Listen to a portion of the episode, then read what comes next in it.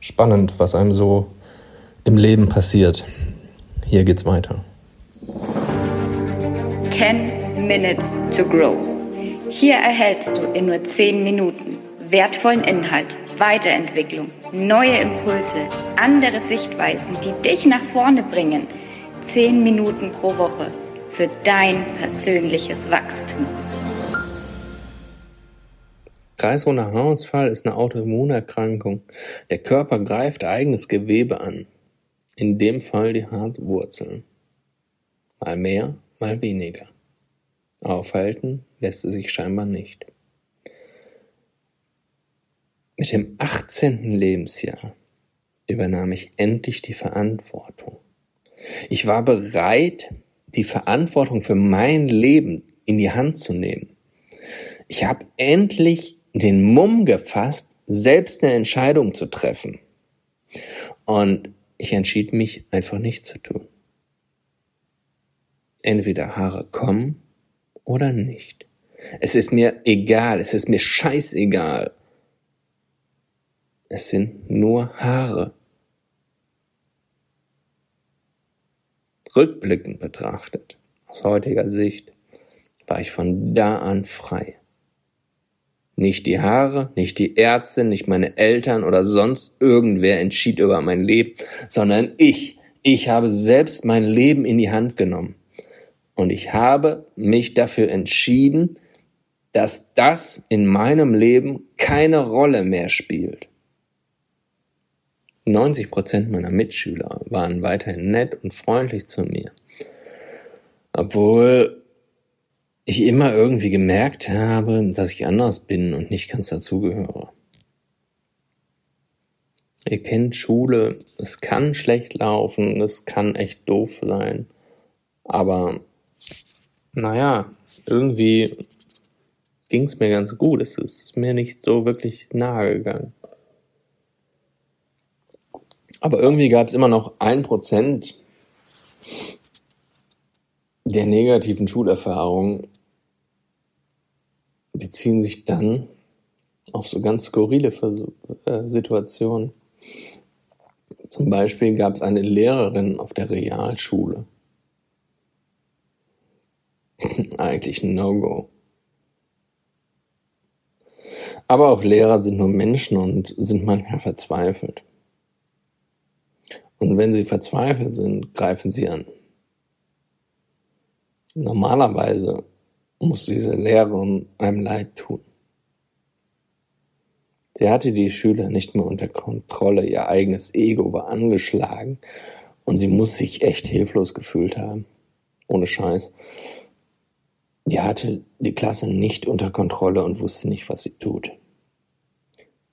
Von ihrem inneren Selbstwert, ihrem inneren Selbstwertgefühl mal ganz abgesehen, dass das völlig am Boden. Naja, und dann gab es immer noch eine kleine Gruppe an Schülern auf dem damaligen Gymnasium. Ich war drei Jahre zu Gast auf dem Gymnasium. So bezeichne ich es heute. Also fünfte bis achte Klasse. Und naja, irgendwie gab es eine Stufe über mir, gab so eine kleine Gruppe von Jungs und da gab es so einen Redensführer dieser Gruppe. Naja, offensichtlich war er selbst unsicher und musste sich den Respekt der Gruppe durch dumme Sprüche und Mobbingaktionen erkaufen. Doch fangen wir mal von vorne an. Also diese Schullaufbahn auf dem Gymnasium beschränkte sich, wie gesagt, auf drei Jahre, fünfte bis achte Klasse. Abgesehen von den merkwürdigen Ereignissen ähm, an diesem Montag mit diesem Schwimmbad, hatte ich da nicht wirklich Probleme. So, sie kannten mich, die Schüler kannten mich, und sie haben mich nie anders kennengelernt und scheinbar nahmen sie mich völlig so an, wie ich war.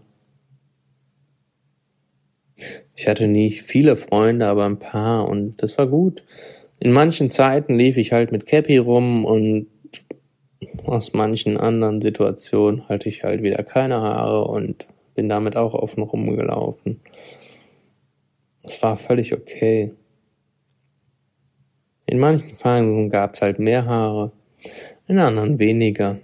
Ich erinnere mich nicht, dass es irgendwie in Frage gestellt hätte.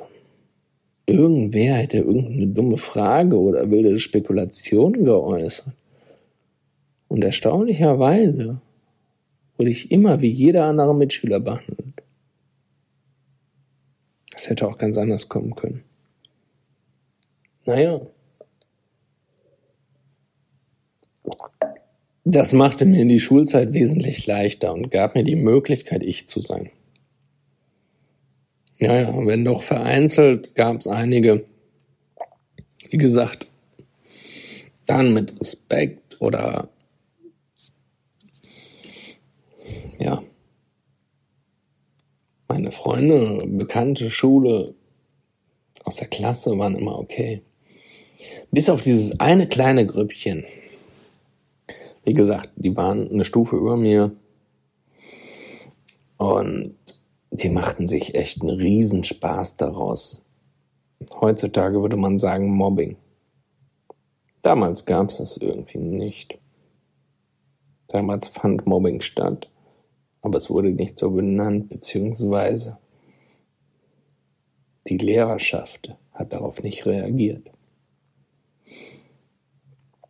Und da es gefühlt zwei von, keine Ahnung, 300 Schülern waren, hörte ich zwar, was sie sagten, allerdings hat es mich nicht getroffen. Dachte ich zumindest. Was so etwas mit dem Unterbewusstsein macht. Wie stark die Macht des Unterbewusstseins doch wirklich ist, war mir zu dem Zeitpunkt überhaupt nicht klar. Im Endeffekt hat es sehr lange mein Leben bestimmt. Ich mich nicht wertvoll gefühlt habe, weil ich nicht selbstbewusst war, weil ich merkte, ich war anders, habe ich mich immer wieder anders verhalten, immer wieder zurückgezogen, immer wieder, ja, andere Entscheidungen getroffen, die ich hätte treffen können. Ich war nicht die Person, die ich war, die ich hätte sein können.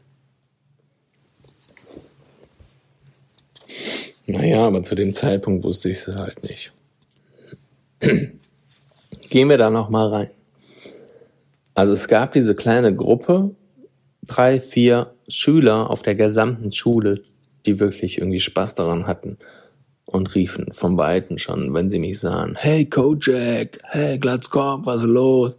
Und da gab's einen so Redensführer.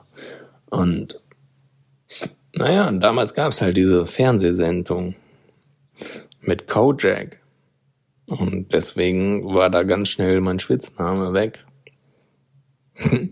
Zu dem Zeitpunkt hatte die Firma Coca-Cola mit ihrem Getränk Fanta einen ganz besonderen Werbespot. Ich weiß nicht, ob ihr ihn noch kennt oder euch daran erinnert.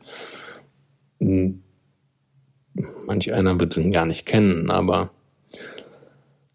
naja, in diesem Spot kamen immer Kunden, gingen zu einem Friseur hinein, ließen sich die Haare schneiden und kamen mit einer Frisur heraus, wo völlige Macken drin waren, völlige Lücken in den Haaren waren. Aber sie bekam eine Fanta gratis. Und der Clou daran war, dieser Friseur war blind. Er machte die Frisur mit einem elektrischen Rasierapparat. So dass er die einfach rasiert hatte, ohne wirklich was zu sehen, weil er war ja blind. Aber die Kunden bekamen für diesen Haarschnitt eine Fanta spendiert. Aber das war dieser ganze Clou daran. Sehr coole Werbung. Naja, die Jungs nahmen das direkt einmal als Aufhänger und ähm, von da an wurde ich dann auch mit Fantaman begrüßt.